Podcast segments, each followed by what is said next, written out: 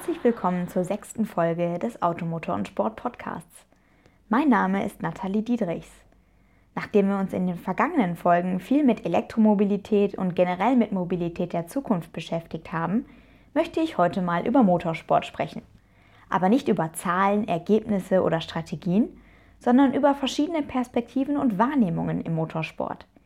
Wie hat er sich in den vergangenen Jahren entwickelt? Welche Typen, welche Charaktere gab es früher und welche gibt es heute? Ich hatte die Gelegenheit, mit zwei echten Motorsportgrößen über das Thema zu sprechen, die eigentlich nicht verschiedener sein könnten. Christian Menzel, 46 Jahre alt, zählt inzwischen zu den alten Hasen der Szene. DTM, 24-Stunden-Rennen, Porsche Carrera Cup. Die Liste der Rennserien, an denen Menzel teilgenommen hat, ist lang. Entsprechend groß ist auch sein Erfahrungsschatz und seine Begeisterung für echte Rennautos. Die testet er heute regelmäßig für die Fernsehserie Fastlab, die auf dem Automotor und Sport Channel zu sehen ist. Und auf einem dieser Fastlab-Drehs konnte ich mit ihm sprechen. Christian, du bist gerade den BMW M3 E30 gefahren, der früher für die DTM gebaut wurde. Du hast vorher mal gesagt, dass das dein absolutes Lieblingsauto ist. Warum? Ich muss sagen, dass der M3 als Straßenauto, dieser E30 M3 mein Lieblingsauto ist und natürlich dann äh, diese Ableitung als Gruppe A-Auto, was ich heute gefahren habe, war natürlich damals die Krönung, denn diese Autos, ja, Identifikation war ja einfach da. Ne? Ich war damals noch ein blutjunger Bursche und habe natürlich auch von Autos geträumt und dann natürlich so ein BMW M3 auch als Rennauto fahren zu sehen und in der gleichen äh, Version und, und Form und in abgeschwächter Form den auch auf der Straße kaufen zu können das war zu der Zeit mit diesem Gruppe A-Reglement für viele Menschen so ein Traum, auch dann so ein Auto mal wirklich privat zu besitzen. Und äh, diese Identifikation war einfach gegeben. Und, und das hat äh, zu der Zeit diesen Reiz ausgemacht. Und das Schöne ist, dass dieser Reiz der Identifikation auch heute noch, äh, auch bei jüngeren Menschen stattfindet, die einfach sagen, Mensch, was für tolle Autos. Ja? Na, tolle Zeit, tolle Jahre gewesen. Ich verbinde damit auch äh, die sportliche Geschichte, dass damals auch wirklich der Tourenwagensport auch noch das Wort Sport verdient hatte. Ja. Diese DTM von damals hatte unglaublich viele gute Typen. Äh, jeder Hersteller hatte wirklich sechs, sieben Fahrer im Team und manchmal sogar mehr und absolut nur Charakterköpfe, äh, nur Egoisten. Jeder war natürlich ein Hero und die haben sich nicht von irgendeinem Marketing-Fuzzi sagen lassen, was sie äh, zu tun und zu lassen haben. Die haben da eher über den gelacht. Das ist heute leider ganz anders. Ja, ich sehe schon, du schwelgst hier gerade bald wieder in Erinnerungen. Aber nochmal kurz zurück zum Auto. Was, ist, was macht das Fahrzeug heute so reizvoll im Vergleich zu modernen Sportwagen? Ja, ich glaube, ein ganz spezieller Anreiz äh, lag zu der Zeit, gerade bei dem BMW, in diesem phänomenalen Ansauggeräusch.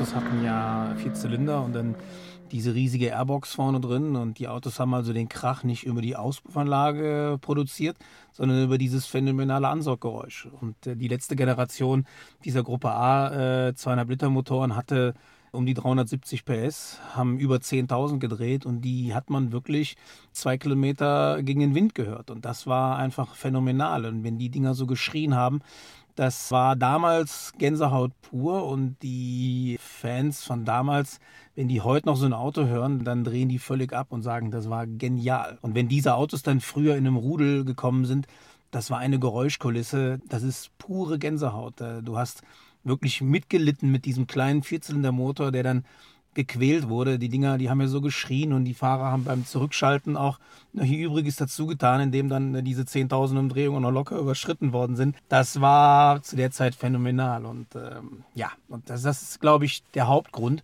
Aber auch diese Autos zu sehen, wie puristisch sie waren, dass man also ohne viel Flügel, ohne viel Abtrieb trotzdem ein sehr spektakuläres Fahrverhalten hatte und einfach auch diese beinharten Kämpfe untereinander. Ja. Es, es, gab diese aerodynamischen Probleme nicht. Die Autos fuhren Stoßstange an Stoßstange und am Ende der Geraden, wenn man dann ausgeschert ist, dann konnte man tatsächlich auch noch überholen. Hast du denn eine ganz bestimmte Erinnerung, die du mit dem M3 verbindest? Im Grunde geht es ums Geräusch. Mein Highlight war gewesen 1988, das war im Rahmen des 24-Stunden-Rennens am Nürburgring. Da ist die DTM auch mit zwei Läufen, nach damaligem Muster immer zwei Rennen, a 45 Minuten gefahren. Und dann war das, glaube ich, donnerstags oder so. Dieses Wochenende 24 Stunden geht ja immer ein bisschen länger. Und ich bin mit Freunden, war 17 Jahre alt, sind wir am Streckenabschnitt Wippermann gesessen und hatten ein Fläschchen Bier in der Hand, waren ganz stolz, die große Freiheit genossen. Und, äh, und auf einmal habe ich ein Geräusch gehört, weit weg, weit weg. Aber es war sehr laut, es war sehr hochdrehend und habe mich gewundert, dass das Geräusch plötzlich weg war und es hat auch eine Zeit lang gedauert und auf einmal, das war dann äh, für mich wie ein Schock, da kam dann äh, Markus Österreich auf dem äh, Zackspeed BMW M3 durch den Wippermann geflogen und dann hatte ich dieses, war dieses Geräusch plötzlich wieder da und durch diese Höhenunterschiede auf der Nordschleife konnte man dann teilweise diesen Motor aus weiter Entfernung hören und dann, wenn er zum Beispiel dann zum Karussell hochgefahren ist, dann war das Geräusch wieder weg, weil, weil es halt in die andere Richtung geschaltet hat. Naja, und durch diese Höhenunterschiede, die wir da hatten, war dieses Geräusch halt nicht immer präsent. Du hast es gehört, immer wieder mal, aber das Auto war nicht da. Und auf einmal flog der Öse da vorbei und dann, äh, dann kam der Rest auch noch. Und da war das Feuer bei mir ausgebrochen. Ich habe mir gedacht, was ist das ein Traum? Und wir hatten generell zu der Zeit tolle, tolle Motorengeräusche, auch in der Formel 1. So ein Zwölfzylinder Ferrari war, war, ein, war ein Ohrenschmaus. Wenn ich mir den Schrott von heute da anhöre, das äh, hat ja mit, mit Sound und mit Begeisterung äh, klangtechnisch gar nichts mehr zu tun. Das ist ja eigentlich zum, für mich persönlich zum Weglaufen. Und wann kaufst du dir deinen E30 M3? Ah, ich muss gestehen, schon ein stolzer Besitzer von solchen Autos zu sein. Und äh, der Traum wäre natürlich, äh, mal so ein Gruppe A-Auto zu besitzen, so wie, wir, so wie ich es heute fahren durfte. Das war immer mein Traum, 92er Stand, letzte Ausbaustufe, das wäre dann der absolute Megatraum. Aber äh, davon gibt es nicht viele Autos und Originalautos, die werden im Netz oder unter Liebhabern äh, schon, schon weit über 300.000 Euro und, und noch mehr gehandelt. Das, äh, da muss ich jetzt hier, sagen wir mal, noch ein bisschen arbeiten und ähm, bis ich mir dann mal so ein Auto leisten kann. Ich glaube nicht, dass das zu Hause auf große Zustimmung äh, kommt, wenn ich, wenn ich dann so ein Auto am Hof stehen hätte, oder? Naja, dann sind wir aber froh, dass du das Erlebnis hier wenigstens genießen konntest und ich bedanke mich für das Interview. Gerne, gerne. Ja, Christian Menzel ist nicht nur ein großartiger Geschichtenerzähler, sondern auch bekannt für seine durchaus polarisierenden Ansichten. Ich glaube, in diesem Gespräch wurde deutlich, dass er vor allem die zunehmende Professionalisierung von Motorsport kritisiert. Wie das ein heutiger Profi bewertet, hört ihr jetzt. Fabian Kreim ist frisch gebackener deutscher Rallye-Meister, zum zweiten Mal in Folge übrigens, und zählt mit seinen 25 Jahren zu genau dieser Generation von Motorsportlern, die vollkommen professionell Rallye-Sport betreiben. Ich habe mit ihm am Abend vor dem letzten Rallyelauf dieser Saison gesprochen, mit dem sich Kreim die diesjährige Meisterschaft gesichert hat. Ja, lieber Fabian, erstmal vielen, vielen Dank, dass du dir die Zeit genommen hast für uns. Ähm, wir sind hier gerade am Ende des ersten Tages der Drei-Städte-Rallye. Du bist den ganzen Tag Auto gefahren. Und jetzt würde ich gerne mal, dass du diesen, diese Euphorie, die du wahrscheinlich noch in dir trägst, mal ein bisschen nutzt, um mir erstmal zu erklären, was so toll daran ist, Rallye zu fahren. Ja, es sind viele Dinge, die gerade im Rallye-Sport sehr toll sind. Es ist nicht wie auf der Rundstrecke, dass wir die, die Runde mehrmals fahren am Tag, sondern wir dürfen zweimal über die Wertungsprüfung drüber fahren mit einem ganz normalen Straßenauto. Und dann steigen wir später in unser Rallye-Fahrzeug und versuchen natürlich die Strecke schnellstmöglich von A nach B zu fahren. Mhm. Und das bei 100 Prozent. Und ich glaube, der, der größte Unterschied ist einfach, dass wir ganz viele verschiedene Untergründe haben. Sprich, wir, wir fahren stellenweise auf Asphalt, dann haben wir stellenweise Schotter dabei, bis hin zu Schnee und Eis. Und das ist eigentlich der Reiz, den es für mich ausmacht, Rallye, im Rallye-Sport unterwegs zu sein. Mhm. Es gibt ja Leute, die sagen, dass sich Motorsport generell, nicht nur der, nicht nur der Rallye-Sport, im Laufe der Jahre verändert hat. Da gibt es auch Leute, die das kritisieren, die sagen, das ist alles zu professionell geworden. Die Fahrer sind zu professionell, die Autos sind zu professionell. Das ist nicht mehr so romantisch, wie es früher mal war. Kannst du diese Kritik nachvollziehen? Hm, sehr schwierig. Man muss natürlich dazu sagen, die ganze Welt tut sich weiterentwickeln und dementsprechend geht die Entwicklung auch mit in den Motorsport wir merken das selbst jetzt im Rallye-Sport. Wir haben wie viele Sensoren an den Fahrzeugen. Wir werden bestens überwacht. Unser Ingenieur kann uns alles sagen. Und natürlich ist das vielleicht für einen Außenstehenden schwer zu, schwer zu verstehen. Aber als, aus Fahrersicht gibt es natürlich nichts Besseres, wenn du alle Infos hast, was dein Auto macht, wo du einen Fehler hast. Und von dem her kann ich die Kritik aus Fahrersicht nicht ganz nachvollziehen. Aber als ich nenne es mal als Laie oder als Zuschauerperson von außen natürlich, weil die wissen ja nicht, was im Auto, was im Auto selbst passiert. Mhm. Du bist ja auch sozusagen im Motorsport aufgewachsen. Dein Vater hat ja auch Motorsport gemacht. Das heißt, du hast ja eigentlich deine Kindheit schon im Paddock sozusagen verbracht. Kannst du mal ein bisschen beschreiben, wie das war, wie ja. du das damals wahrgenommen hast? Gerne. Ähm, mein Vater ist früher viel Bergrennen gefahren, ganz davor auch Rallye, aber da war ich leider noch nicht dabei. Und ist auch Vize-Berg-Europameister geworden. Und ja, ich war immer dabei, war auch viel auf den Rennstrecken unterwegs. Und ja, irgendwann ist dann natürlich selbst ähm, die Lust dazu gekommen, Motorsport zu betreiben. Und dann haben wir angefangen mit dem mit ganz normalen Kartsport, wie jeder Motorsportler, der irgendwann mal, ich sag mal, in die Formel 1 oder in DTM möchte. Und ja, irgendwann haben wir dann den Weg eingeleitet, in Rallye-Sport zu gehen und seitdem kann ich eigentlich sagen, dass meine Karriere ganz gut, ganz gut verlaufen ist. Mhm. War das eigentlich immer dein Gedanke, dass du das mal machen möchtest, von klein auf? Oder kam das erst später? Es war der Traum, ganz klar, weil du so von, von, von, von klein auf mit Motorsport verbunden warst. War natürlich irgendwann der Traum, so professionell Motorsport zu betreiben. Natürlich, wenn man sich dann damit ein bisschen be be be beschäftigt hat, hat man gemerkt, dass man dazu viel Geld braucht, viel Connections braucht. Und das war eigentlich auch der Grund, warum wir dann den Schritt in Rallye-Sport gegangen sind. Und da hatte ich natürlich dann das Glück, dass erst Opel und dann Skoda ich sag mal, mich entdeckt hat und ich jetzt den Sport professionell betreiben darf. Mhm. Und was geht eigentlich in deinem Kopf vor, wenn du eine Rallye fährst? Bist du dann total auf professionell getrimmt oder erwischst du dich auch manchmal dabei, dass du an was ganz, ganz anderes denkst?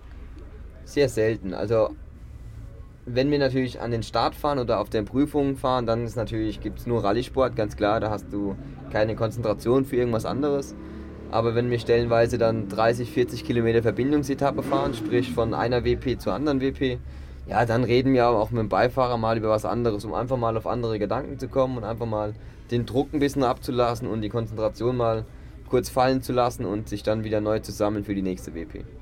Und gab es in der Zeit, seit der du, seitdem du Rallye fährst, mal so einen Moment oder ein Erlebnis, das hier total in Erinnerung geblieben ist, weil es total witzig war, weil es total abgedreht war?